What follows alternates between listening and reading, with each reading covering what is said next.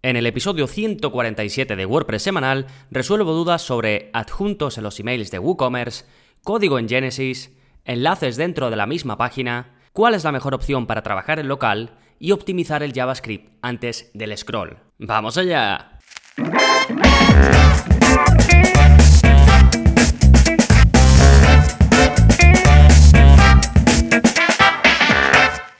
Hola, hola, soy Gonzalo de gonzalonavarro.es y bienvenidos a WordPress Semanal, el podcast en el que aprendes WordPress de principio a fin, porque ya lo sabes, no hay mayor satisfacción ni mejor inversión que la de crear y gestionar tu propia web con WordPress. Y hoy voy a responder algunas de vuestras dudas, ya sabéis que desde hace un tiempo para acá estoy respondiendo mensualmente pues algunas de vuestras preguntas, básicamente hago selección Básicamente hago una selección de mm, los que me contactáis a través del soporte, los que sois suscriptores, pues tenéis la posibilidad de contactarme y preguntarme cualquier duda que tengáis a lo largo pues de vuestro camino en esto de la creación de webs con WordPress y voy escogiendo algunas que pienso que pueden ayudar a, pues al resto de oyentes. Así que vamos a verlas, voy a responder a cinco preguntitas que ya más o menos os he dicho de qué va a ir cada una, pero antes de adentrarnos en ello vamos a ver qué está pasando en gonzalonavarro.es esta semana, qué novedades tenemos. Bien, como cada semana tenemos un nuevo vídeo de la zona código y en este caso os enseño a crear una tabla de precios utilizando las columnas de Gutenberg. Ya sabéis que Gutenberg,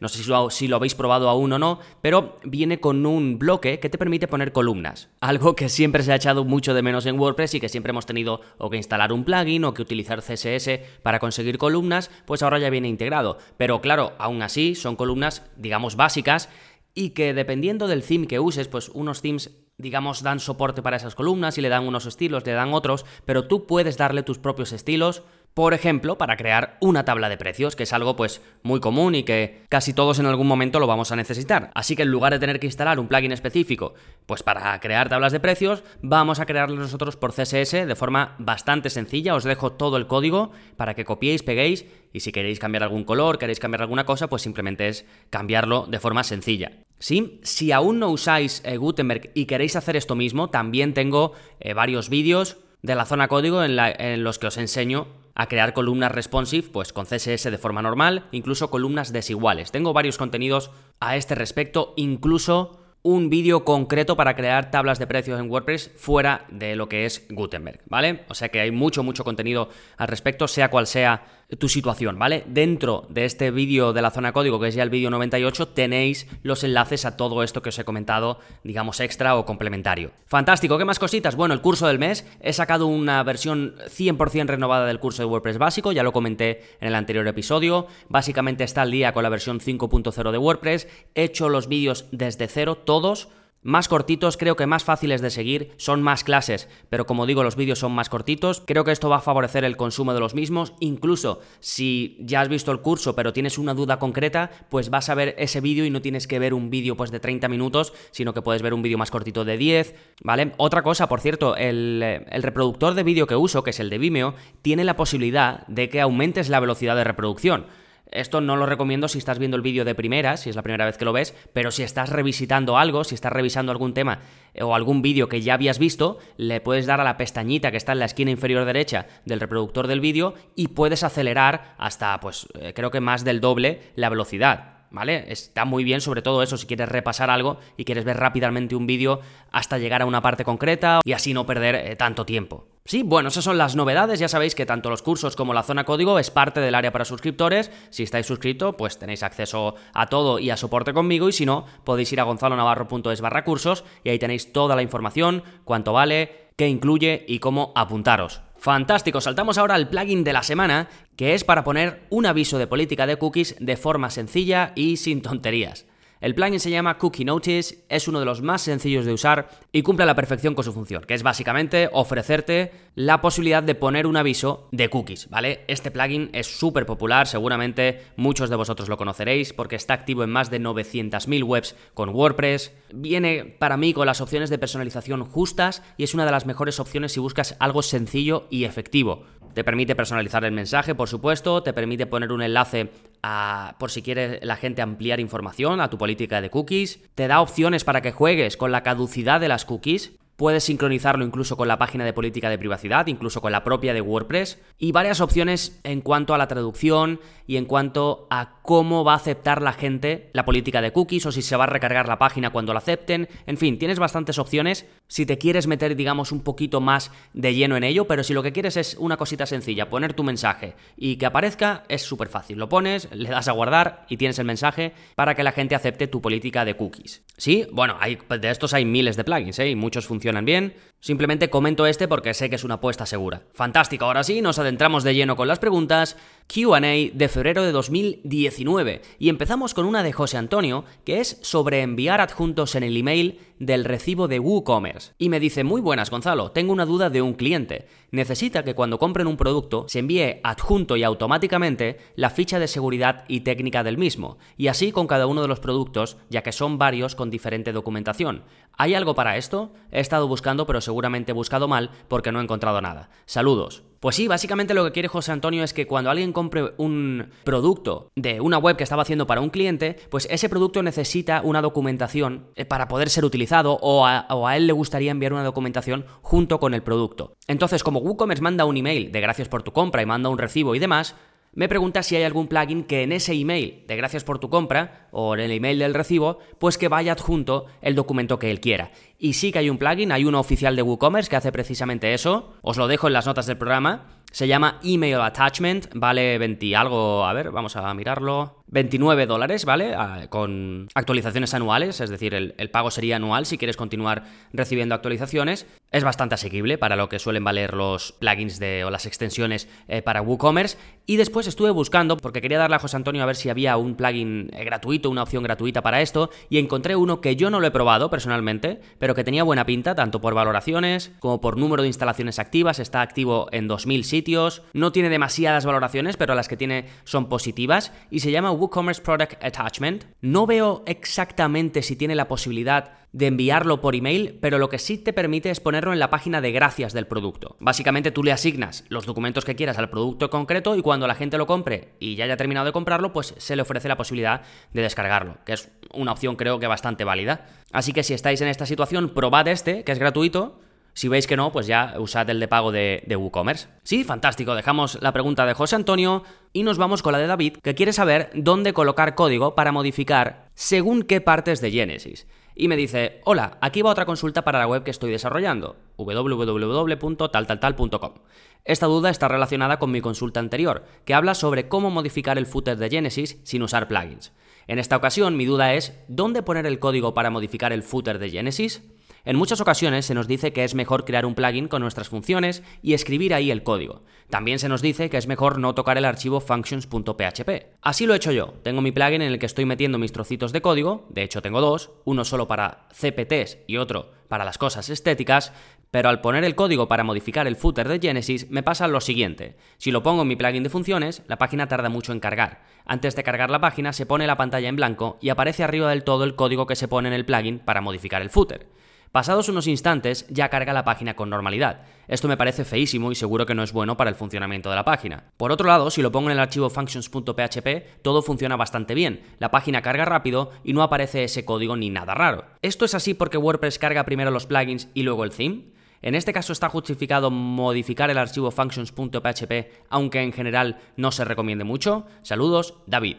Bueno, David, muchas gracias por tu pregunta. Os resumo básicamente porque es una pregunta un pelín larga. Bueno, estuve conversando con él un poquito porque quería modificar el footer de Genesis sin utilizar plugins, quería hacerlo por código y bueno, le estuve recomendando eh, cómo hacerlo y luego pues eh, tenía dudas sobre dónde colocar ese código para modificar el footer de Genesis. Bueno, primero Genesis, ya sabéis que es un tema para WordPress, realmente es un framework, es un tema especial que ofrece un marco de trabajo específico para desarrollar páginas web y para hacer modificaciones en tu web. Pero al final es un tema de WordPress al que le instalas temas hijo para que puedan funcionar. Y entonces él quiere modificar eh, el tema hijo que tiene instalado para Genesis y quiere cambiar el footer. Y tiene dudas, me dice que si lo pone en su plugin de funciones, que es una forma de modificar nuestras webs, pero nosotros también podemos modificar nuestra web utilizando el propio archivo functions.php de nuestro child theme. Y entonces David tiene aquí un poquito de duda y me dice que pues es mejor, que qué va a hacer y qué demás. A ver, como norma general, si los cambios que vas a hacer van a aplicar al tema que estás utilizando, al tema hijo, al child theme, entonces yo los cambios los pondría en el functions.php de ese child theme. Es decir, si tú en algún momento en el futuro cambias de tema, ¿quieres que ese cambio que estás aplicando se siga manteniendo en tu web o no? Si es que no, pones los cambios en el functions.php de tu child theme. Si es que quieres que siempre se mantenga ese cambio, lo pones en tu plugin de funciones, ¿vale? En el functions.php de tu plugin de funciones. Entonces, en este caso, es un cambio específico, incluso cosmético, para el tema hijo que está usando David. Con lo cual debería de ponerlo en el functions.php de su tema hijo.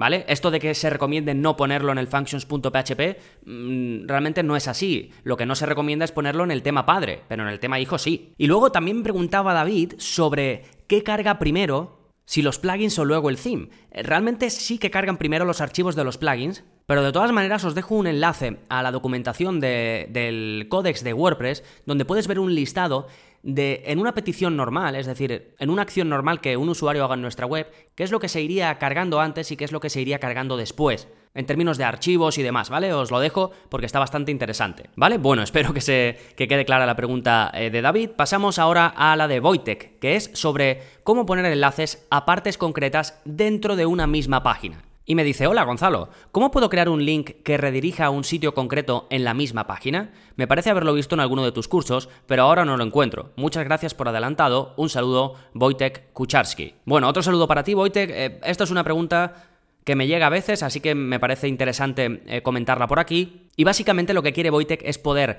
poner enlaces que lleven a un lugar distinto dentro de una misma página. Eh, cuando digo una misma página no me refiero a una página web, me refiero a una página concreta dentro de tu página web. Y esto es muy sencillito y tengo un tutorial explicando cómo hacerlo. Es gratuito, puede acceder todo el mundo a él y os lo dejo en las notas del programa, ¿vale? Es, muy facilito, pero es un poquito difícil explicar sin, sin, texto y sin imágenes, ¿vale? Entonces, mejor prefiero que veáis el tutorial, que como digo, os, es el enlace número 6 de la parte de enlaces de las notas del programa, ¿vale? Fantástico, dejamos la pregunta de Wojtek y nos vamos con la de Miguel Ángel, que es sobre cómo elegir entre tantas opciones para trabajar en local. Y bueno, me hace una pregunta un poco larga, la dejo entera en el episodio, pero la voy a resumir al leerla, ¿vale?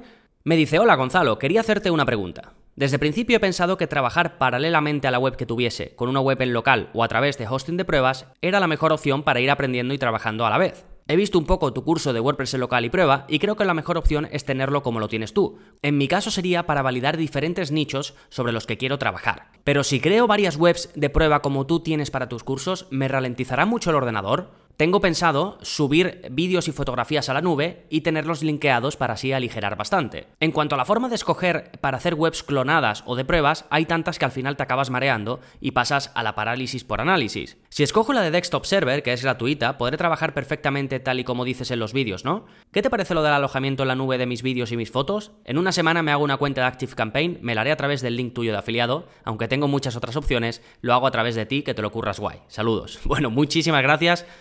Eh, Miguel Ángel, eh, vale, os resumo rápidamente lo que... Eh, Miguel Ángel tiene dudas porque hay muchísima oferta en cuanto a... Bueno, tampoco hay tanta, ¿no? Pero bueno, hay varias opciones en cuanto a cómo hacer tu web en local cuando usas WordPress. Básicamente las más importantes son Desktop Server y Local by Flywheel. Me refiero a las que te dan ya todo hecho, ¿eh? Luego tú puedes instalar por tu cuenta el entorno ideal, digamos, para trabajar en local, pero estas herramientas, digamos, te lo dan ya todo hecho y simplemente pues instalas el programa y ya puedes empezar a crear webs en local. Eh, y tiene dos dudas. Una, si esto em, va a ralentizar mucho su ordenador, si va a consumir muchos recursos. Y luego, por otro lado, me habla de la posibilidad de clonar las webs pues entiendo también para hacer pruebas, ¿vale? Son, digamos, dos cositas distintas. Por un lado, trabajar en local, trabajar en tu propio ordenador, y por otro lado, hacer copias de tu web para trabajar en ellas. Bueno, sobre la memoria del ordenador, básicamente Desktop Server es más liviano que Local. Local eh, consume más recursos y sobre si puedes utilizar Desktop Server, la versión gratuita, eh, para tener un funcionamiento completo, sí, la versión gratuita mm, puedes hacer prácticamente de todo, pero tienes que tener en cuenta que solo puedes tener tres webs en local a la vez. Es decir, que tendrías que ir borrando para crear otras webs en local, ¿vale? Dependiendo ya del tipo de uso que le vayas a dar, o si quieres opciones premium como para hacer la migración y demás, pues eh, ahí ya sí te recomendaría eh, contratarlo, ¿vale? Y sobre los vídeos, mm, realmente yo los alojaría en YouTube, en Vimeo, en Wistia o en alguno de estos. Es decir, si después tú cuando los tengas en tu web, lo normal es que los vayas a tener subidos pues a eso, a YouTube, a Vimeo o alguno de estos. Entonces, para trabajar en local, sigue la misma aproximación. Sube los vídeos a donde sea, donde los vayas a subir y luego simplemente los incrustas, ¿vale? No es buena idea subir los vídeos. Eso, por supuesto, sí que te ocuparía muchísimo espacio y sobre todo si la gente ve mucho esos vídeos. Eso te consume el ancho de banda y adiós. Así que ahí simplemente elige, bueno, si lo quieres subir a Google Drive también puedes incrustarlo, ¿eh? Pero bueno, yo usaría una plataforma, pues o YouTube o Vimeo, especializada en vídeo, digamos. Y para las imágenes, yo realmente no las subiría a la nube, tampoco, las imágenes tampoco te van a ocupar demasiado. Yo las usaría de forma normal, tal y como hicieras en, si estuvieses en vivo, ¿de acuerdo? En general, te aconsejo que trates la web en local como si estuviera en un hosting. Tampoco tendrías que hacer nada distinto. Y luego, para el tema de clonado, depende un poquito, pero para hacer un clon eh, de una web, a mí me encanta el plugin WordPress Staging, que lo vemos en el curso, en el curso de WordPress en local y pruebas. Puedes hacer una copia exacta de tu web rapidísimo, eh, directamente en tu mismo hosting. Y luego es súper fácil borrarla, es súper fácil modificarla, es súper fácil crear otras eh, copias. A mí me encanta, ¿vale? Lo vemos en el, en el, curso, como digo, de WordPress en local y prueba. Así que, en general, desktop server para mm, mis webs en local, yo en mi caso uso el servicio de pago, y WordPress Staging para clonar. Fantástico, pues muchas gracias a Miguel Ángel por su pregunta y vamos con la de Miquel, que es sobre la optimización above the fold. Me dice, buenos días Gonzalo, ¿cómo va todo? Verás, te escribo porque estaba viendo el curso de velocidad en WordPress, concretamente el 9 eliminar el JavaScript que bloquea la visualización en la mitad superior. En él recomiendas el plugin Above Fold y metiéndome en el enlace que dejas para descargarlo, pone que no está disponible desde el 1 de abril de este año, por violación de las directrices. ¿Hay algún otro que haga lo mismo y que hayas probado y sea fiable? Muchas gracias. Bueno, eh, gracias a ti, eh, Miquel. Esto que comenta Miquel es verdad. Hubo un revuelo grande con este plugin porque básicamente lo banearon, lo quitaron del repositorio porque pues los que controlan esto decían que estaba incumpliendo las normas. Entonces lo que hicieron esta gente fue dejar su plugin en GitHub, que ya sabéis que GitHub es un sitio que utilizan los desarrolladores para poner su código y poder ir indicando ahí las distintas modificaciones que se hacen y otros desarrolladores pueden ir y colaborar pues para un plugin, por ejemplo, para un theme o para un trocito de código eh, cualquiera. Y pues bueno, la mayoría de la gente o mucha gente tiene sus plugins ahí puestos y vas viendo ahí todos los cambios que se hacen y como digo, otra gente puede colaborar. En fin, pues em, siguieron dejando su plugin ahí en GitHub y se podía descargar desde ahí. Y ahí explicaron además que no entendían por qué los habían baneado del repositorio, que ellos no habían hecho nada malo, que no sé qué, que no sé cuánto. Por otro lado, gente, digamos, del mundillo de WordPress decían que sí que habían hecho eh, cosas mal, no sé qué. Bueno, realmente no sé quién tiene razón. En cualquier caso, el plugin se, podía descargar eh, de GitHub hasta hace unos meses. Ya han dejado de darle soporte, o sea que tampoco os recomiendo que lo descarguéis desde GitHub. Y bueno, os dejo una alternativa, que es un plugin que es bastante usado, tiene 60.000 instalaciones activas, que se llama Async JavaScript. Eh, básicamente lo que consigues con este plugin es eliminar ese mensaje que te pone Google PageSpeed cuando eh, que te dice que se está cargando código JavaScript antes de hacer scroll y que eso puede ralentizar la carga de la página. En general os recomiendo que no os volváis locos con esto porque suele ser demasiado lío quitar esos mensajes y si realmente tu web carga bien, carga rápido y tú notas que carga rápido, a tus usuarios les va bien, tampoco te vuelvas loco con esto de la velocidad y muchas veces es técnicamente muy complejo, quita mucho tiempo intentar digamos hacer que el JavaScript se cargue un poquito más tarde, eso puede hacer que tu web no se acabe viendo bien o que algunos servicios no funcionen del todo bien. Pero bueno, si tenéis interés, este plugin que os digo, Async JavaScript, eh, te da mucho control sobre lo que puedes hacer en términos de cuándo y cómo se carga el JavaScript antes eh, de hacer scroll, digamos en la parte alta de tu web, que es lo que Google mira. Digamos, ese primer vistazo que ve el usuario es lo que a Google le interesa, porque no quiere que los usuarios tengan que estar esperando para ver ese primer contenido. ¿Vale? También os dejo el enlace a la página de GitHub del plugin Above the Fold. Ahí explican todo el rollo este que os he contado de cuando los banearon del repositorio de, de plugins, por si os interesa. Y luego en el grupo de Facebook de WordPress avanzado, también lo comentaron y había gente, como digo, que decía que sí que tenían razón para haberlos eh, echado de ahí, ¿vale? Bueno, con esto quedan resueltas las dudas sobre temas varios de febrero. Recuerda que si quieres que te ayudes, que si quieres soporte personalizado conmigo a través de correo electrónico, pues puedes apuntarte al área para suscriptores y siempre que pueda ayudarte, lo haré. Para ver toda la info, gonzalonavarro.es barra cursos. Y nada más, si te ha gustado el episodio de hoy y quieres ayudarme a que siga creciendo, a que siga creando episodios como este, ya sabes que hay una forma muy facilita en la que puedes aportar tu granito de arena y que no me voy a cansar de agradecértelo. Y es dejándome una valoración en iTunes o en Apple Podcast. Simplemente vas a tu aplicación de podcast, buscas WordPress semanal, le das a reseñas y dejas la reseña que consideres. De verdad, por, aunque te lo diga siempre, te lo agradezco mucho de verdad porque es lo que me ha permitido pues estar ahí, que me encuentren cuando alguien está interesado en algo de WordPress y espero poder seguir estando ahí pues para los nuevos que vayáis llegando o que vayan llegando. Los que no tenéis un dispositivo Apple y me escucháis desde otra plataforma como iVoox, como Spotify, como Google Podcast, donde sea, también si le dais a me gusta os lo agradezco mucho porque todo eso ayuda, me da más visibilidad. Si podéis comentar pues también, fantástico. Lo que podáis hacer os lo agradezco mucho, mucho. Así que nada más por este episodio, nos seguimos escuchando. Adiós.